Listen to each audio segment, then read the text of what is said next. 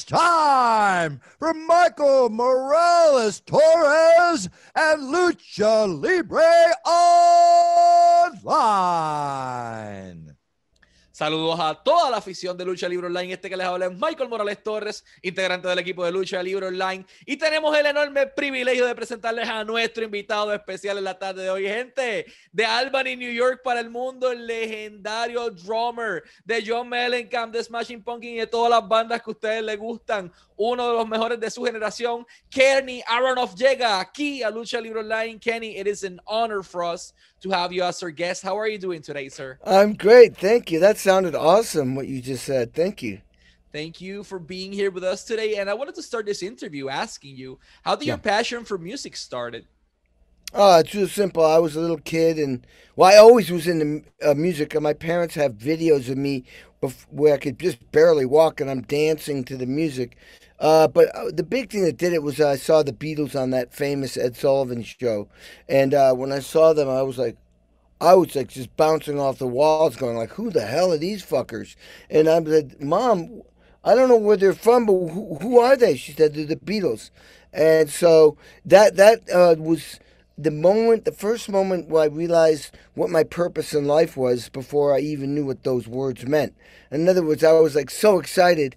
That's what I wanted to do, but there was nobody to tell me how to do it.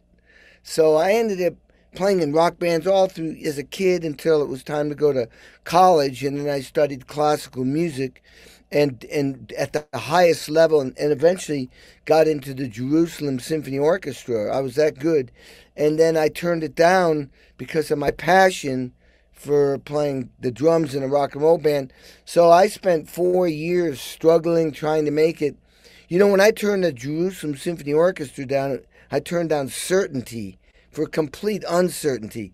Well, the bottom line is four years later, I eventually got my big break with John Mellencamp, and I spent 17 years with him. And the cool thing is, 50 years later, after seeing the Beatles on TV, I get called to be on the CBS special called The Night That Changed America, honoring the Beatles for the Ed Sullivan Show, and I get to be the drummer on the show. So I got to play with Ringo and Paul McCartney. So, woo, you know, dreams come true. I'll translate that briefly to Spanish.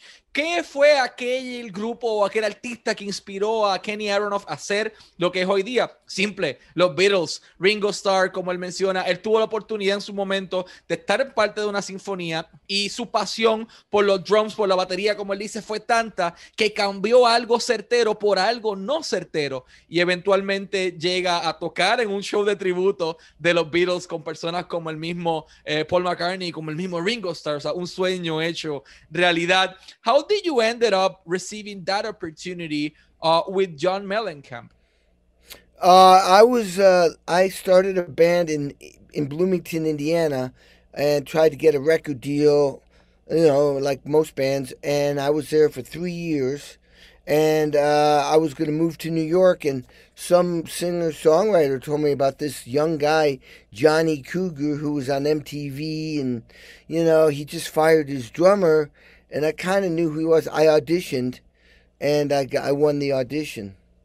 I'll translate that. ¿Cómo llega yeah. él a John Mellencamp? Simple, eh, una persona le indica, mira, está este muchacho llamado Johnny que había estado ya y tiene sus éxitos en MTV, toda la cosa, pero no tiene baterista, sacó a su baterista y ahí es que entonces él hace la audición e ingresa a, a John Mellencamp en donde estuvo por tanto tiempo.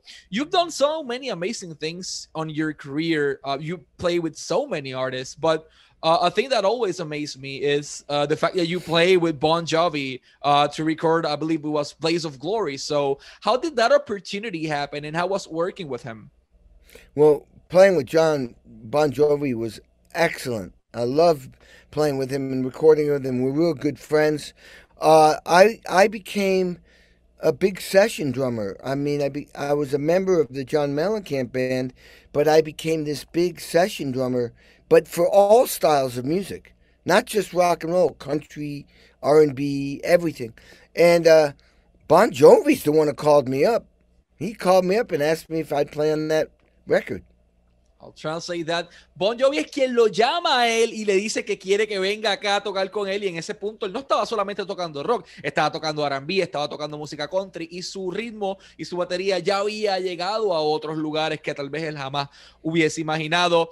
Uh, among the things you've done, you've worked with Celine Dion uh, to work on two on two themes with her. I believe was uh, "Falling Into You" and "Let's Talk About Love." So, uh, how did that happen, and how like how was the transition for you? I mean, being a rock star all your life, yes, you work R and B and country before, mm-hmm. but this is something completely different that you've worked before.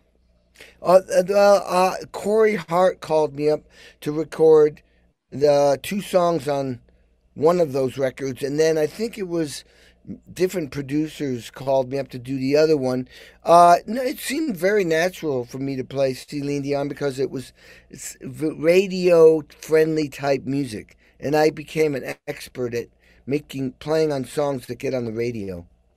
Perfect, I'll translate that. Eh, ¿Cómo él llega allá? Uno de los productores lo llama, fue en dos momentos distintos y él ya se había convertido en un experto en crear esos éxitos que pegaran eventualmente eh, en la radio.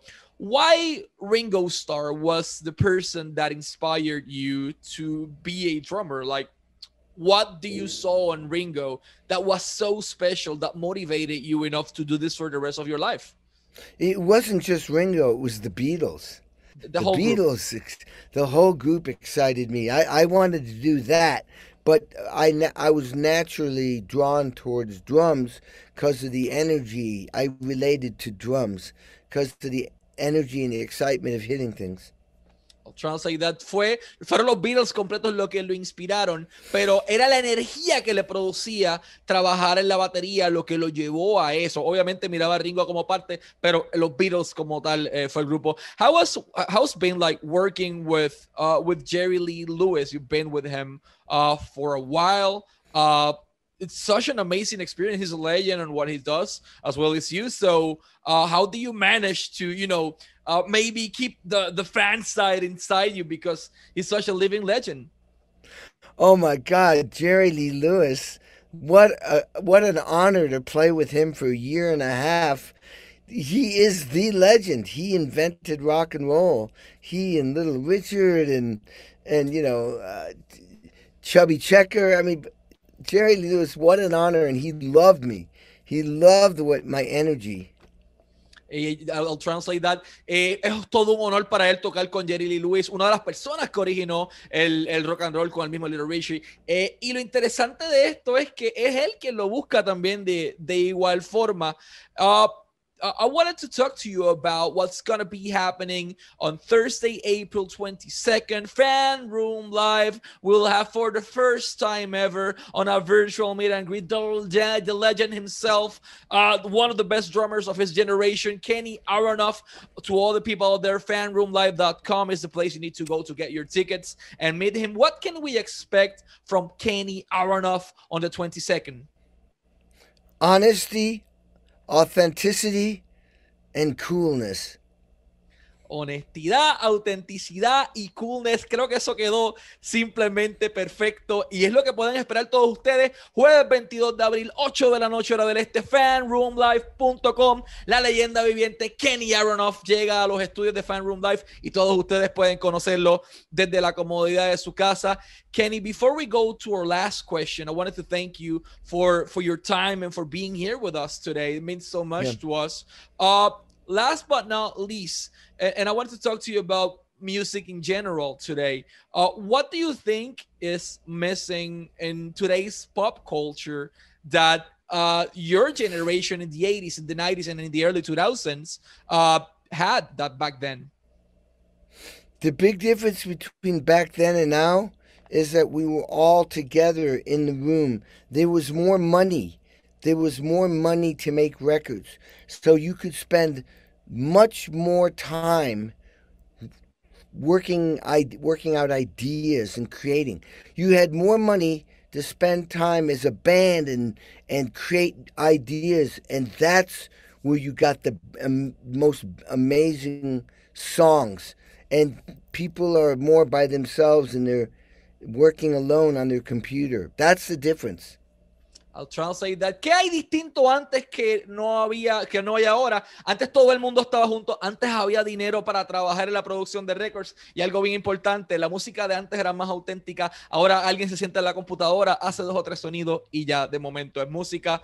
Uh, We thank you so much for your time to all our friends one more time. Fan Room Live, 22 de abril, jueves 22 de abril, 8 de la noche, hora del este, fanroomlive.com. Kenny Aronoff llega a Fan Room Live. No se lo pueden perder por nada del mundo. Kenny, it's been an honor for us to have you as our guest. Thank you so much for your time and always wishing you success in your personal life and in your career.